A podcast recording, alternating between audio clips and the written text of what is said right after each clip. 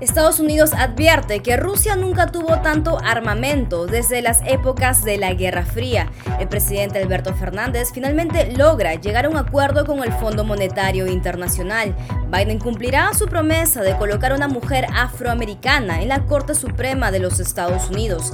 Estudio comprueba que radicalizarse lleva a creer en teorías conspirativas. Y fallece de COVID el gran artista Diego Verdaguer.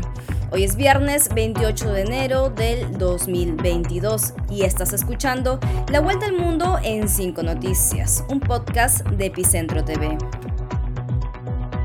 Hola, yo soy Clara Elvira Ospina y esto es La Vuelta al Mundo en 5 Noticias. Una semana más de tensión. If it depends on us, the Russian Federation, there will be no war. We don't want war. But we will not allow violating our interests. And ignoring our interests, we will not allow either. Si depende de Rusia, no habrá guerra. La afirmación es del ministro de Relaciones Exteriores de Rusia, Sergei Lavrov, ante la pregunta de un periodista sobre si habrá guerra con Ucrania. No queremos guerras, pero tampoco permitiremos que se ignoren y se pisoteen groseramente nuestros intereses, dijo Lavrov. Today, I'm going to send official requests to all my colleagues asking directly to explain, officially, how they are planning to fulfill their obligations, which their countries took on on the highest level under the current historical circumstances. Pero mientras en Moscú el régimen manda señales de tranquilidad, desde Washington solo salen alarmas.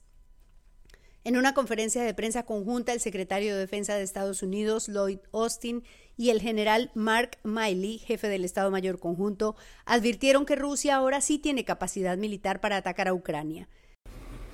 The Russian Federation has amassed upwards at this time of over 100,000 ground forces, air forces, naval forces, special forces, cyber, electronic warfare, command and control, logistics, engineers, and other capabilities along the Ukraine border. Uh, all of it packaged together. If that was unleashed on Ukraine, it would be significant, very significant, and it would result in a significant amount of casualties. Uh, and and you can imagine what that might look like in dense urban areas, uh, along roads, and so on and so forth. It would be horrific. It would be terrible. The president se refieren al despliegue militar que Moscú hace en la zona desde hace meses, que ya sobrepasaría los 130 mil soldados y que ha completado con buques y aviones. No saben si Rusia decidirá atacar, pero saben que si lo hace será horrible. Esa fue la palabra usada por el general Miley, quien sostuvo que la acumulación de tropas y equipamiento rusos en la frontera con capacidad para penetrar en el interior del país es algo inédito desde los días de la Guerra Fría. War is not inevitable, as the Secretary said. The right answer here is a diplomatic solution. Uh, this is larger in scale and scope uh, in the massing of forces than anything we have seen um, uh, in recent memory, and I think you'd have to go back quite a while into the Cold War days to see something of this magnitude. Para combinar las formas de lucha, Estados Unidos firmó con la Unión Europea una declaración conjunta para asegurar el suministro energético frente a las presiones de Rusia.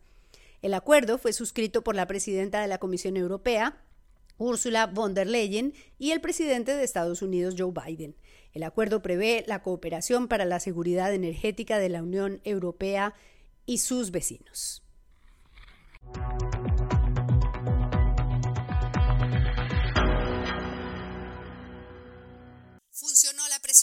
Luego de casi un año de negociaciones, Argentina anunció un acuerdo con el FMI y aseguró que no dispone de saltos de evaluatorios.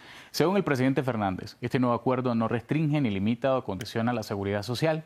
Aunque no brindó mayores detalles, aseguró que este nuevo acuerdo no los obliga a... La estrategia de presión del presidente de Argentina, Alberto Fernández, ha dado resultados. Esta semana les dijo a Estados Unidos y a los negociadores del Fondo Monetario Internacional que no podría cumplir con la cuota de este viernes, que era de 731 millones de dólares, y a nadie le conviene que Argentina entre en default, con lo cual logró en el límite un nuevo acuerdo que anunció con gran satisfacción. En un mensaje grabado desde un jardín de la residencia de los Olivos, Fernández hizo el anuncio. Dijo, la Argentina ha llegado a un acuerdo con el Fondo Monetario Internacional y aseguró que el acuerdo no condiciona ni contempla restricciones que posterguen el desarrollo ni impone el déficit cero. Aprovechó para decir que eso no lo habían conseguido anteriores gobiernos. El gobierno de la Argentina ha llegado a un acuerdo con el Fondo Monetario Internacional.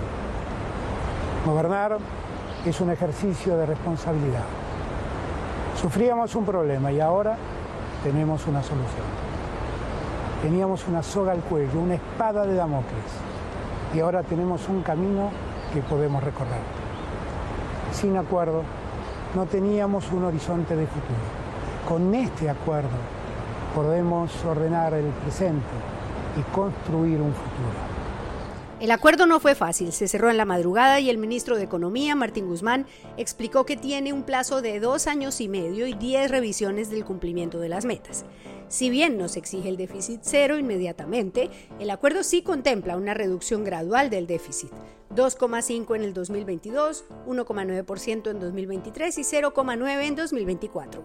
El acuerdo debe ser ratificado en el Congreso y ya voceros de la oposición dijeron que lo mirarán con cuidado porque lo más importante es la letra chica.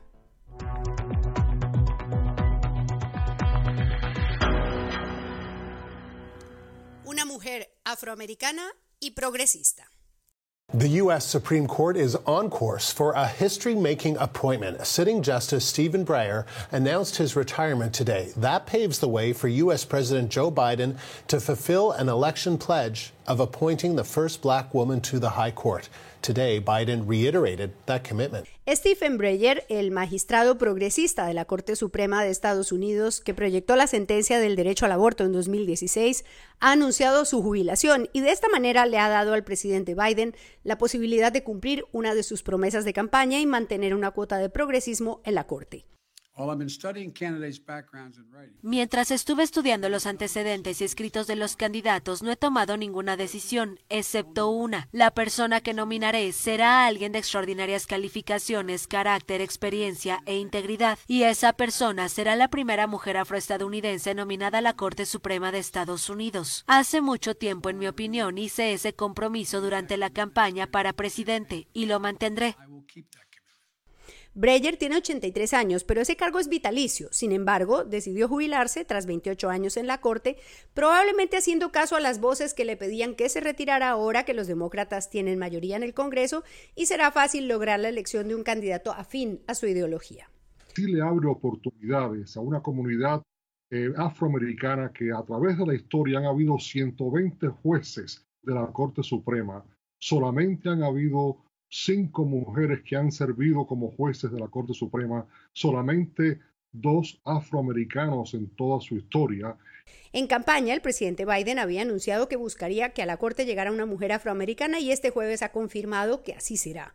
Las dos candidatas lógicas para ese puesto son Leandra Kruger, jueza en el Tribunal Supremo de California, y Ketanji Brown Jackson, que fue secretaria general del propio magistrado Breyer. El magistrado Breyer fue nominado por el demócrata Bill Clinton y se jubilará en julio. El presidente Biden ha dicho que antes de marzo tendrá listo el nombre de su candidata para que lo evalúe el Senado.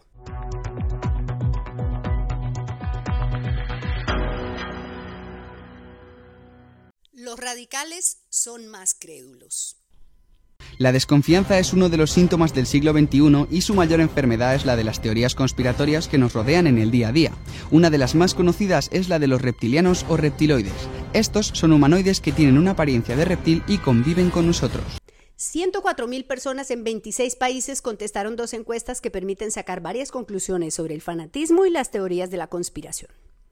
El resultado más revelador es que mientras más fanático eres, más crédulo te vuelves, más fácil es convencerte de cosas que a la mayoría le parecen absurdas, como que el mundo está controlado por líderes políticos que realmente son reptilianos. Los aztecas tenían a Quetzalcoatl, una deidad como una serpiente emplumada. En Atenas el rey Cécrope era mitad hombre, mitad serpiente, y en India tenían la leyenda de seres reptilianos que vivían debajo de la tierra y se relacionaban con los humanos. En la actualidad suponen una amenaza para la población ya que su intención es crear un nuevo orden mundial y dominar a la raza humana. La mayoría de los países que participaron en el estudio son europeos. Los investigadores pidieron a los encuestados que se ubicaran en el espectro ideológico y les plantearon preguntas como Creo que sucesos que aparentemente no están conectados son a menudo el resultado de actividades encubiertas o Creo que hay organizaciones secretas que tienen gran influencia en las decisiones políticas. Según estas teorías, hay alguien o algo que busca esconder la verdad de las cosas para que nosotros sigamos viviendo en la ignorancia. Pero recordemos que conocimiento es poder. La verdad, muchas de estas teorías tienen sentido, por eso nos dan bastante curiosidad, y las otras ya te las crees pues cuando andas pues pues bien, pues legalicen la moda. Y pues la verdad ya me da bastante curiosidad de empezar con este tema y vamos a empezar por las pirámides. Siempre nos hemos preguntado quién las construyó y aquí viene la teoría, que según esto fue con ayuda de dinosaurios. Está muy raro, la verdad no, no, no creo. Yo creo más que las pirámides fueron construidas con tecnología alienígena.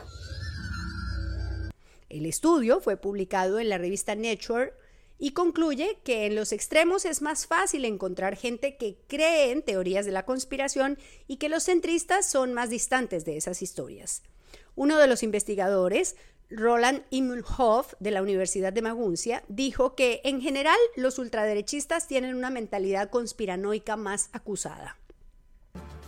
Todas las personas sufren miedo. Creo que nadie en mi entorno cercano se siente seguro con esta situación. Aun cuando uno esté convencido de que la ciencia nos sacará de esto eventualmente, uno no sabe cuándo ni cómo se obtendrá una vacuna, tampoco se sabe quién tendrá acceso a ella, etc. Los países en donde la extrema derecha es más proclive a creer en las teorías de la conspiración son Francia, Austria, Alemania, Polonia, Países Bajos y Bélgica.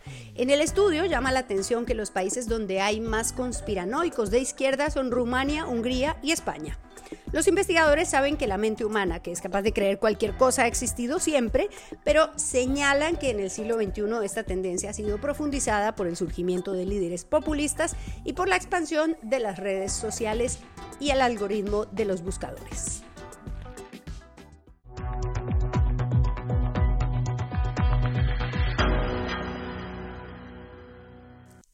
Adiós de un grande.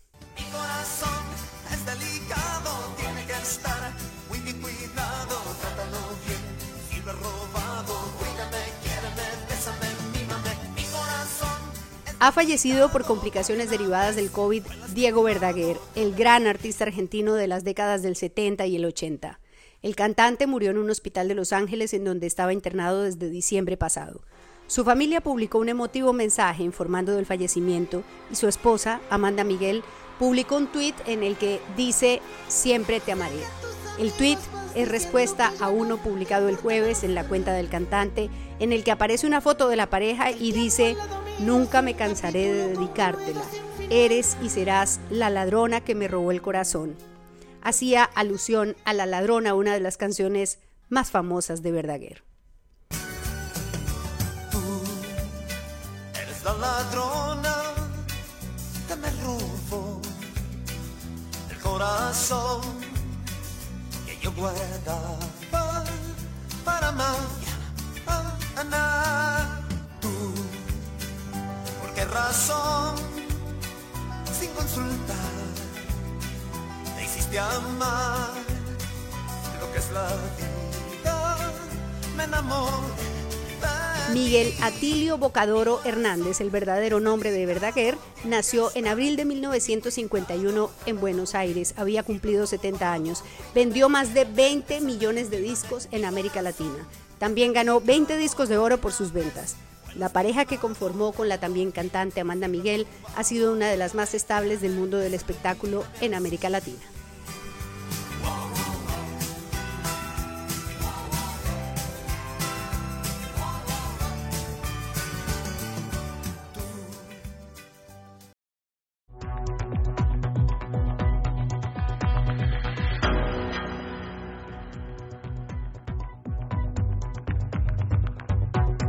Eso fue La Vuelta al Mundo en 5 Noticias, un podcast de Epicentro TV presentado por Clara Elvira Ospina.